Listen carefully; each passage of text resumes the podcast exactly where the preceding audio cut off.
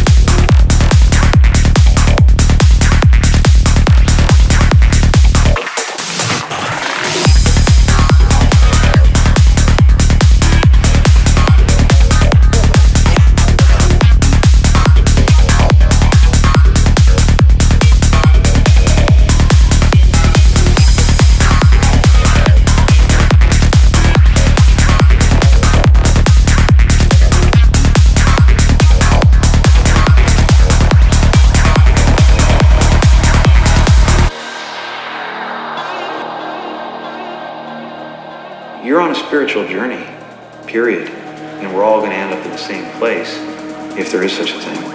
There's us. We're the universe, man.